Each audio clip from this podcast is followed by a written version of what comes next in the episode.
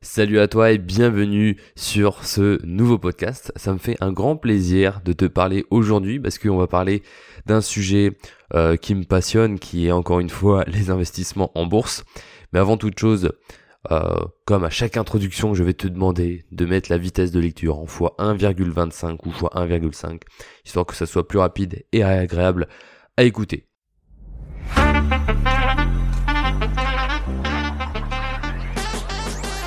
Si tu me découvres aujourd'hui, euh, je m'appelle Stéphane, tu es sur le podcast Craquer le code. L'idée du podcast, c'est en utilisant les méthodes des plus grands, aller le plus vite possible vers des résultats. Euh, donc je te partage en fait des méthodes que je lis dans des bouquins, que je regarde dans des formations, que je regarde sur internet. Et l'idée c'est qu'en fait on aille le plus vite possible bah, atteindre des résultats bah, les plus grands possibles. Et donc voilà, on parcourt ce chemin ensemble. Aujourd'hui, euh, c'est un petit peu la suite de mes deux derniers podcasts où je te parle d'investir en bourse, d'investir en ETF. Euh, je t'ai parlé des leviers sur la performance. Et aujourd'hui, je vais te euh, donner en fait, selon moi, quelle est la méthode pour bah, tenir sur le long terme et donc la meilleure méthode pour moi pour investir en bourse. Donc, tout d'abord, pour tenir en bourse, ça passe par une première étape qui est de se sécuriser financièrement. Et donc ça va passer par comprendre les sphères temporelles. En effet, tu vas avoir en fait plusieurs épargnes euh, à tes côtés. Tu vas avoir ton épargne court terme. Euh, donc en fait, ton épargne court terme, si elle n'est pas solide, en fait, ça sert à rien d'investir, car tu ne seras pas capable bah, de subvenir à tes besoins en cas de coup dur. Euh, donc il te faut ici de la liquidité. Donc alors je te parle pas forcément d'espèces, mais que ça soit de l'argent qui est rapidement retirable. C'est-à-dire qu'il faut que ce soit facile pour toi de sortir cet argent et non pas qu'elle soit bloquée bah, sur un PEA ou encore sur des ETF. Euh, en effet, le risque d'investir son épargne court terme dans des ETF, bah, ça, ça serait de vendre au mauvais moment. Ou alors je dis ETF, ça peut être des actions. Donc en fait, si t'as pas une épargne court terme qui est solide, qui te permet bah, voilà, de d'au moins passer bah, au moins un an tranquillement, sereinement, et tu dis que tu as un an de dépenses devant toi, c'est déjà pas mal. Mais si c'est pas le cas, il ben, va falloir se construire cette, cette épargne court terme. Bah, sinon, euh, commencer à investir, ça va être euh, investir sur des autres épargnes, alors que l'épargne la plus importante pour bah voilà euh, tenir sur le long terme, parce que si t'arrives un pépin, bah, c'est la, pire chose qui peut arriver, je te le souhaite pas, mais et eh ben si t'arrives un pépin, et ben tu vas devoir piocher sur tes épargnes long terme et donc ça va en fait euh, dérégler un petit peu ta stratégie. Ensuite, tu as une autre sphère temporelle qui est ton épargne moyen terme. Donc là, l'idée c'est d'avoir des projets voilà, d'ici 2, 3, 4, 5 ans, voire plus. Et donc bah, d'investir dedans. Donc après, à toi de voir comment tu, souhaites investir dedans. Et après, tu as ton épargne très long terme. Ici, en fait, on cherche, bah, encore une fois, de la performance multipliée par le temps, multipliée par la quantité d'argent qu'on investit.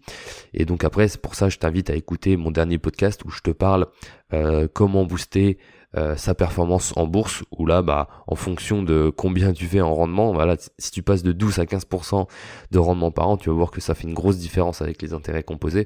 Et donc, c'est l'objectif de cette épargne long terme, c'est bah, voilà, d'avoir une bonne performance et que plus elle tient sur le long terme, mieux ça sera. Et donc, c'est également bah, le le sujet du podcast d'aujourd'hui, euh, le levier du temps, comment est-ce que euh, on investit longtemps en bourse?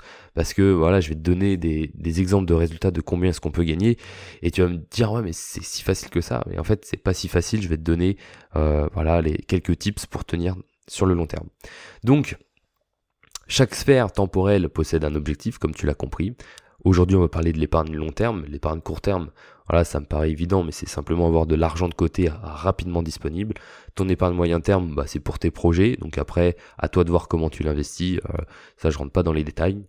Et ton épargne long terme. Donc, épargne long terme, bah, euh, on utilise cette épargne long terme avec les intérêts composés. Je te prends un exemple tout bête. 150 euros par mois pendant 20 ans à 10% par an, ça te donne à la fin 108 000 euros. Si tu fais cette même somme-là, mais tu investis pas pendant 20 ans, mais pendant 35 ans, toujours avec le même rendement, tu finis à 510 000 euros. Donc 15 ans de plus, même pas deux fois plus de temps, hein, c'est juste 15 euh, ans de plus, et euh, en fait tu quadruples ton capital de final. Donc ce qu'il faut que tu comprennes, c'est qu'il faut que tu prennes des décisions tôt, notamment dans tes investissements. Je te reprends un autre euh, exemple et on va considérer pour le cas dans, dans cet exemple-là deux investisseurs. Ils ont 30 ans, ces deux investisseurs, et ils s'intéressent aux investissements et ils veulent investir pour préparer leur retraite jusqu'à disons 60 ans, même si elle va être un peu plus éloignée en ce moment, c'est un sujet d'actualité, mais on va prendre le cas de 60 ans. Donc, à 30 ans, pendant les 15 premières années, l'investisseur qu'on va appeler Bradley va cotiser 1000 euros chaque année, puis euh, va le regarder grandir, va regarder grandir son capital. Donc, c'est les 15 premières années, et après les 15 prochaines, il y touche plus, hein, il, met, il met rien. Donc, 15 années multipliées par 1000, il va investir donc 15 000 euros. Et on a le deuxième investisseur, John. Lui, il commence à investir seulement qu'à 45 ans mais il contribue à une somme plus importante de 3000 euros chaque année jusqu'à ses 60 ans. Donc en fait, on a un premier investisseur qui investit ses 15 premières années une somme plus faible, et un deuxième investisseur qui n'investit pas les 15 premières années, mais qui va investir pour le cas, pour le coup, euh, une somme plus importante, parce que sur 15 ans, il va investir donc 45 000 euros. Et donc, c'est assez difficile à concevoir, mais en supposant que voilà, les investisseurs ont le même rendement, donc 10% par an, Bradley, lui, va finir avec 132 000 euros, tandis que John finit avec 95 000 euros. Donc John, qui investit plus d'argent chaque année, mais qui investit en effet plus tard, va finir avec un moins gros capital. Effectivement, au bout d'un moment, il va rattraper Bradley parce qu'il met plus d'argent. Et donc, euh, les intérêts composés vont euh, aller un petit peu plus vite, mais juste pour te montrer à quel point, euh, et, pour le coup, Bradley ne, me remet plus d'argent dans, la moulinette. Et donc juste pour te montrer à quel point que c'est puissant d'investir très tôt.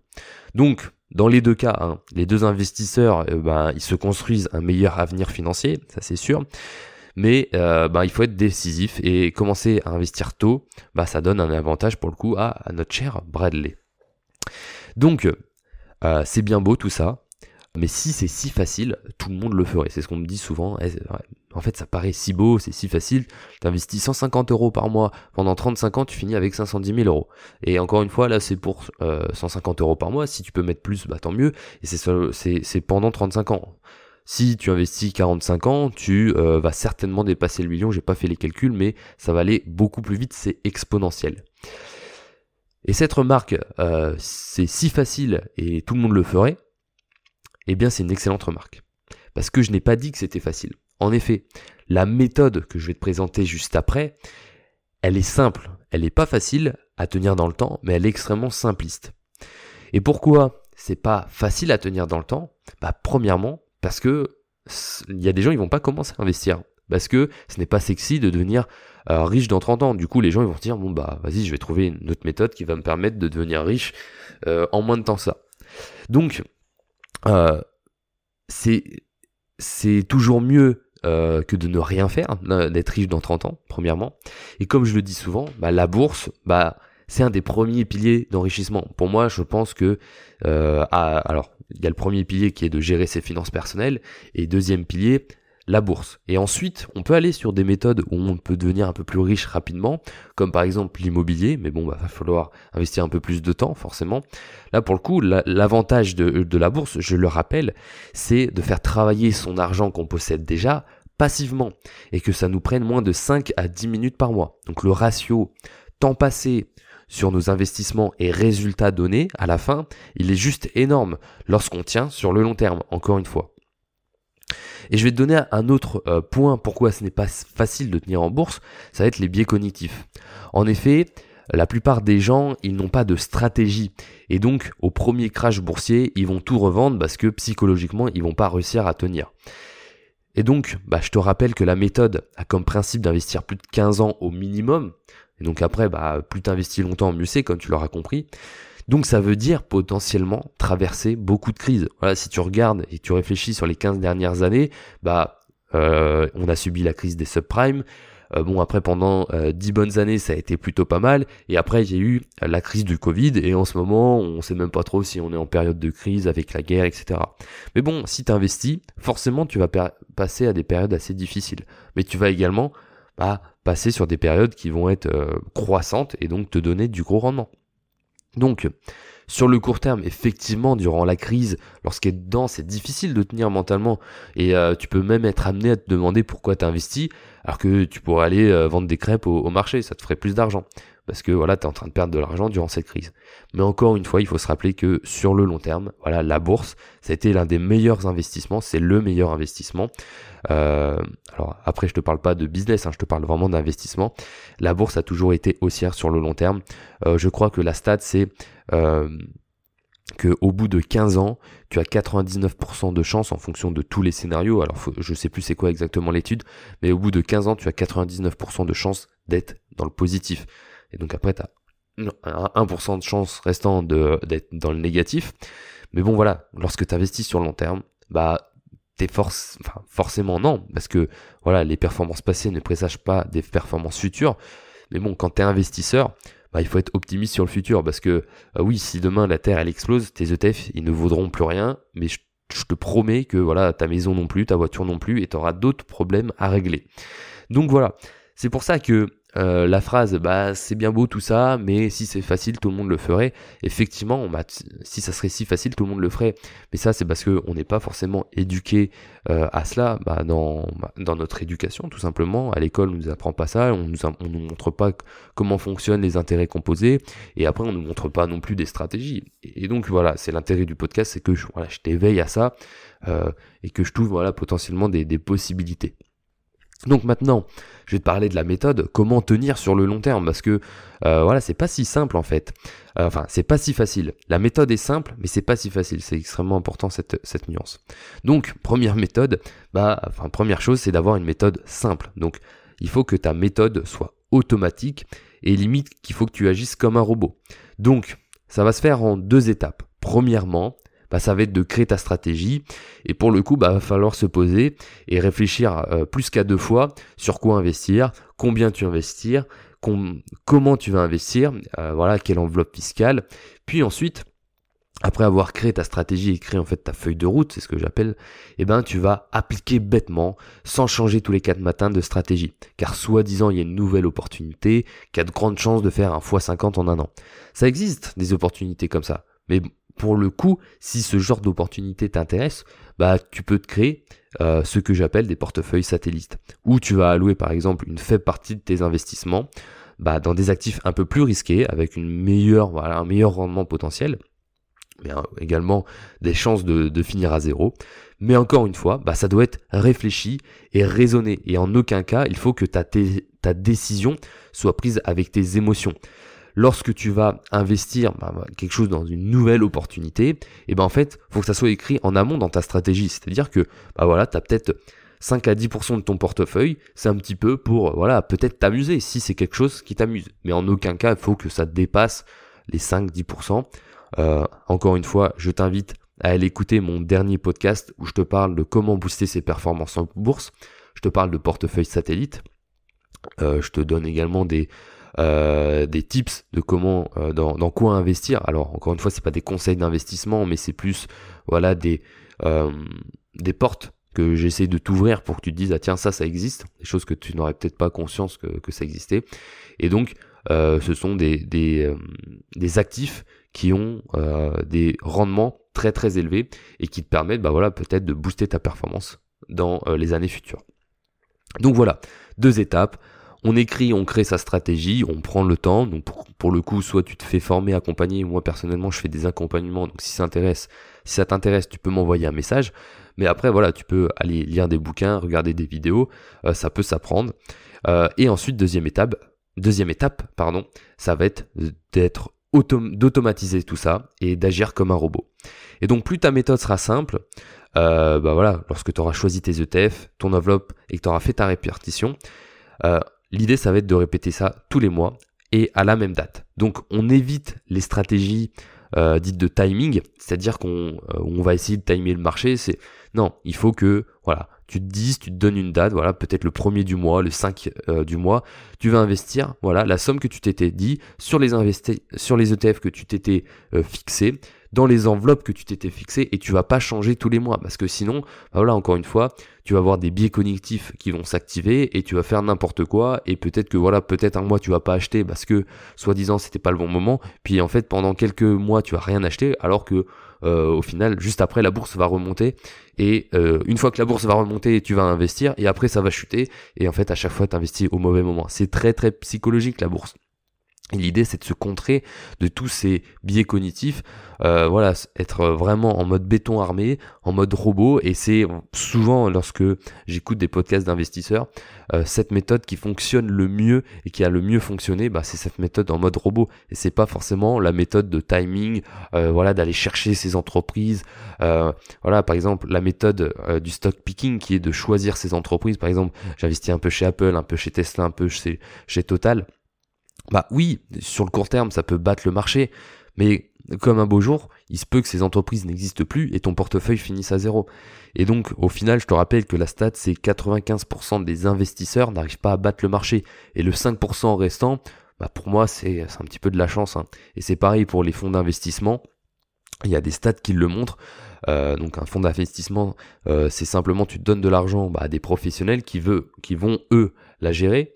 Donc après, euh, premier point dessus, ils vont te prendre des, pourcentages de frais, et je te les je te l'ai expliqué dans mon dernier podcast ou mon avant-dernier podcast, je sais plus, euh, que lorsqu'on te prend des frais, ça bouffe ta performance, et avec les intérêts composés, bah tu peux perdre des milliers d'euros, et c'est en centaines de milliers d'euros. Enfin bon, ça c'est, je ferme la parenthèse sur les fonds d'investissement. Ces fonds d'investissement, euh, eh bien c'est pareil, il y a très très peu de fonds d'investissement qui arrivent à battre le marché, et ceux qui battent le marché, et ben souvent ça a été seulement de la chance et que euh, ben, en fait sur le long terme au final euh, ils vont peut-être perdre. Parce que voilà il y a des stats qui le montrent c'est que une année le premier fonds d'investissement euh, peut devenir au final la deuxième année enfin l'année suivante le dernier fonds d'investissement mondial. Donc en réalité euh, tu pourrais dire bon bah ouais, je vais choisir le meilleur fonds d'investissement, mais en réalité il n'y a pas de meilleur fonds d'investissement, c'est très compliqué. Et le mieux c'est d'investir dans le marché, tu auras beaucoup plus de chances de survivre. Alors pour le coup euh, c'est un peu péjoratif, mais euh, quand tu donnes de l'argent à des professionnels, souvent bah ça, ça tu peux gagner de l'argent, mais tu ne battras pas le marché, enfin dans très peu de cas. Donc euh, si t'as pas encore saisi les, avantages des ETF, hein, euh, je t'invite à écouter mes deux derniers podcasts ou également mon deuxième podcast, donc en partant du début, bah, dans lequel je décris vraiment en quoi cela consiste et en quoi c'est extrêmement puissant face à voilà ces fonds d'investissement, face aux stratégies de stock picking. Euh, donc voilà. Donc pour conclure de ce podcast, le temps sera ton bien le plus précieux dans tes investissements, alors euh, mais aussi dans ta vie en général, mais ça c'est une autre histoire. Donc plus tu investis tôt dans ta vie, voilà, plus tu fais comme Bradley, t'investis le plus tôt possible, plus tu te fais un cadeau pour ton toit du futur, tu vas utiliser les intérêts composés à ton, avantage. Et le souci à cela, d'investir tôt, bah, c'est qu'il faut, bah, enfin non, le souci, la problématique qu'il y a derrière, c'est qu'il faut investir sur le long terme et que c'est bah ça reste simple, mais ça reste pas facile. Et donc pour tenir dans le temps, euh, eh ben il te faut une stratégie bah, la plus claire possible. Donc elle se fait en deux étapes, comme je t'ai dit. Première étape, tu l'écris ta stratégie. Deuxième étape, tu la respectes et tu répètes ces investissements chaque mois à la même date sans y déroger. Et ensuite, bah, tu attends que les intérêts euh, fassent leur job et ensuite bah, tu euh, vas pouvoir en profiter. Donc voilà, c'est la fin du podcast. J'espère qu'il t'aura plu, j'espère que tu auras compris l'intérêt d'investir le plus tôt possible et que le temps, bah, c'est ton ami le plus précieux, notamment en bourse lorsqu'on utilise les intérêts composés. Euh, c'est pas une méthode qui est facile, c'est une méthode qui est simple, comme je te l'ai dit, mais tenir sur le, long terme, bah, il faut voilà se protéger de tous ces biais cognitifs, euh, voilà, faut même si tu te dis à un instant T tu veux te faire confiance, peut-être que prochainement, bah dans un ou deux ans, bah tu vas pas euh, tu, euh, tu vas pas être, régulier, tu vas pas respecter ton plan. Et donc pour ça, bah, il faut que tu aies un plan qui, qui soit le plus solide possible. Donc voilà, si tu as des questions, bah, je t'invite à aller m'envoyer un message. Je t'invite également à mettre une étoile enfin pas une étoile, à noter le podcast, donc potentiellement mettre 5 étoiles, ça pourrait être plus sympa. Euh, ça m'aide voilà à, référencer un petit peu le podcast. C'est pas quelque chose que je demande souvent, mais voilà, si je t'aide un petit peu, ça c'est un petit peu en contrepartie. Donc voilà, je te souhaite une excellente journée et je te dis au prochain podcast.